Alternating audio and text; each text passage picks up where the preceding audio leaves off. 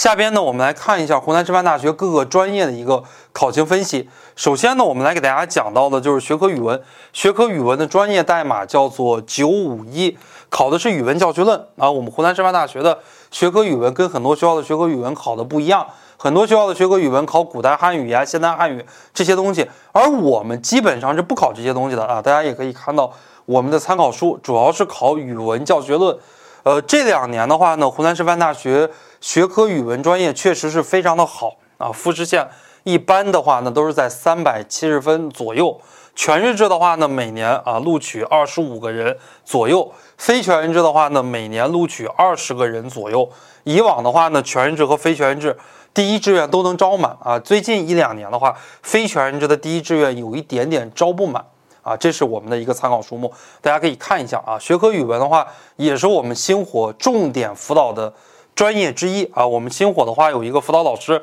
曾经也是我的学生，二零一四年是我的学生，二零一五年考上湖南师范大学学科语文，一直在我们星火从事全职辅导工作，如今呢已经有六到七年的时间了，确实时间也是非常久啊，也是比较有经验的一位老师。